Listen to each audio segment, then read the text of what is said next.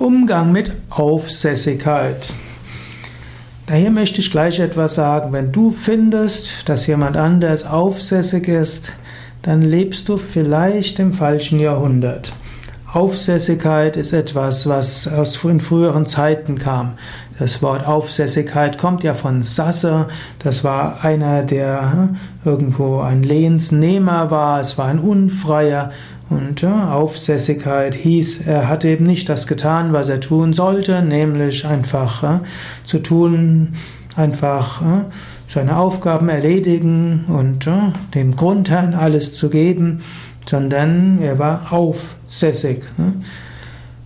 Heutzutage sind glücklicherweise die Beziehung von Befehlsgeber, Befehlsempfänger nicht mehr so wie früher.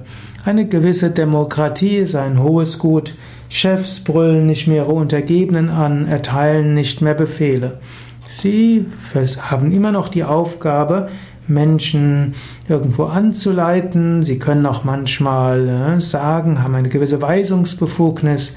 Aber man spricht nicht von Aufsässigkeit, sondern vielleicht von Unzufriedenheit, wenn Menschen das nicht wollen, was der Chef sagt. Es wäre dann eben klüger zu schauen, ja, wie, welche Anliegen haben die Menschen, sie mit einzubeziehen, sie zu fragen, zu sagen, das sind die Ziele, das sind die Ziele des Unternehmens, unserer Abteilung, das sind die Ziele unseres Vereines, unserer Initiative, das war bisher die Vorgehensweise, ihr scheint das nicht zu mögen, welche Alternativen habt ihr vor dem Hintergrund unserer gemeinsamen Ziele und Anliegen oder der vorgegebenen Ziele und Anliegen, was ist ein guter Weg, wie kommen wir damit hin? Dann habt, spricht man nicht von Aufsässigkeit, sondern man spricht von Anliegen und alternativen Lösungsvorschlägen. Das ist eine viel bessere Betrachtungsweise, als von Aufsässigkeit zu sprechen.